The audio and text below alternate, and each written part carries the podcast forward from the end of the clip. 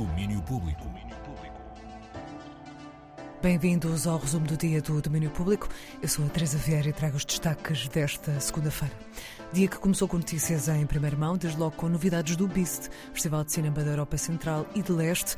Este ano o país em foco é a Eslovénia. O festival anunciou alguns dos títulos que vão fazer parte desta secção, que abre com três curtas de três realizadoras eslovenas.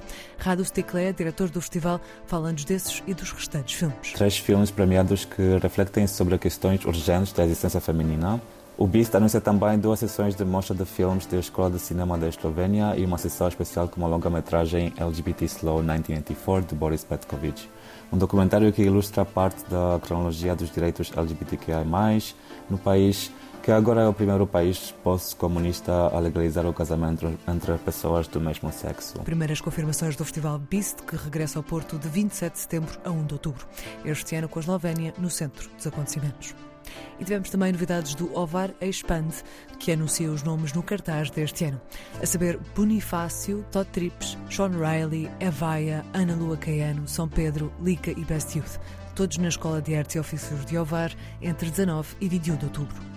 Estamos a fazer também a revisão da matéria Calorama. A segunda edição acabou no sábado. Em três dias passaram pelo recinto da Bela Vista, em Lisboa, cerca de 105 mil pessoas, de acordo com números da organização.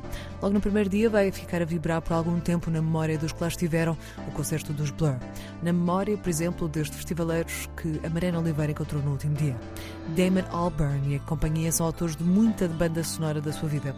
E chama-se Pedro, Pedro Adão Silva. Os Blur, ao contrário das outras bandas que se reúnem para fazer turnés de nostalgia, lançaram um disco que é certamente melhor do que os dois anteriores.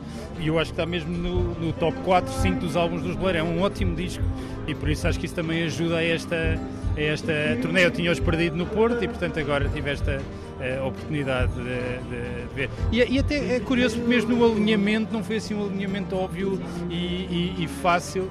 Eu gosto disso, não é? O Ministro da Cultura Pedro Adão e Silva é um reconhecido melómano e frequentador de festivais. Damon Albarn, aliás, não deixou a cultura portuguesa de mãos a abanar. A dada altura de concerto, usou o microfone para comunicar à multidão que tinha ido ao Museu da Marioneta e tinha adorado. Agradecido a Portugal por ter um museu assim. Este foi um dos muitos momentos captados pelas repórteres Mariana Oliveira e Catarina Fernandes no Calorama. Mais destes momentos nas rubricas diárias do Domínio na RTP Play, tal como as reportagens a partir do local e no programa do Domínio do fim de semana passado. Em concertos temos novidades da Season Impulso nas Caldas da Rainha, evento que regressa depois de mais de 15 espetáculos em 2023. Hoje foi anunciada a programação musical, de cinema e muitas surpresas até ao fim do ano. Ricardo Rodrigues, da Comunicação da Impulso, dá-nos alguns dos destaques. Vamos já começar agora, eh, 22 de setembro, no, na nossa primeira data ao ar livre, eh, no Parque Dom Carlos I, no coração mesmo das Caldas da Rainha.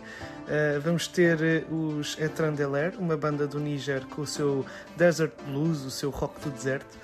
Uh, e também um espetáculo de pipa de massa featuring Osaia, uh, uma artista e produtora portuguesa que reside em Berlim e que acreditamos que é um dos futuros talentos da música, da música emergente, tanto em Portugal como uh, europeia. Um, a programação depois continua com nomes bastante conhecidos, já do público, por exemplo, B Fachada, Molinex uh, e Stereossauro, uh, mas também temos várias apostas como a Sul, um, também Cave Story e Soluna, uh, e estamos muito contentes por este regresso, por esta aposta do Centro Cultural de Congressos das Caldas da Rainha em mais programação mensal na cidade. Uh, e convidamos a todos a estarem connosco. Destaques da programação da Impulso 2023. Os bilhetes já estão disponíveis online através da Rede Bol. E voltando ao cinema, temos novidades do Cine Eco, Festival Internacional de Cinema Ambiental da Serra da Estrela, nesta que é a sua edição número 29, que acontece de 5 a 13 de outubro. Daniel Oliveira, programador do festival, dá-nos alguns destaques. Entre os destaques da programação estão duas sessões que vão fazer reverência à história do cinema português. Já na abertura do festival, no dia 5, o Cineconcerto Geografias da Ficção faz um convite à reflexão sobre a nossa relação com a paisagem. Produzida pelo projeto Filmar, da Cinemateca Portuguesa, a sessão apresentará seis curtas realizadas entre os anos 1919 e 1937, acompanhadas de uma trilha musical inédita composta pelo pianista Felipe Raposo, especialmente para o evento. E no dia 12 de outubro, o Cineco dedica toda uma tarde da sua programação à sessão dupla Verdes Anos, Maduros Anos, uma homenagem aos 50 anos do clássico Verdes Anos, um dos maiores filmes da história do cinema português. A longa será exibida numa versão restaurada, seguida do documentário Onde Fica Essa Rua, ou Sem Antes Nem Depois, realizado por João Pedro Rodrigues e João Rui Guerra da Mata em 2022. A dupla de cineastas estará presente no festival para um debate logo após a sessão dupla e serão acompanhados pela atriz Isabel Ruth, protagonista de Verdes Anos, e presença marcante no documentário. Ela estará no Cineco também como integrante de um dos júris desta edição. Alguns destaques da edição 29 do festival, que regressa de 5 a 13 de outubro. Passando no dia de hoje, temos o regresso das Segundas na Z, ciclo semanal com curadoria de Laura Gama Martins. A curadora partilha connosco a proposta para hoje, na Ronterré. As Segundas na Z regressam hoje ao piso do terraço da Galeria Zé dos Bois pelas 10 da noite, com uma coreografia por Ilídia Lua, com Diogo Alves, musicada por Vander. Fumaça é uma proposta performativa que se conjuga a partir de um exercício efêmero como a própria combustão, numa simbiose entre dança e música um diálogo em aberto. Fumaça, proposta com Vander, Elídia Lua e Diogo Alves, acontece hoje na Galeria Zé dos Bois, a partir das 10 da noite. Domínio Público.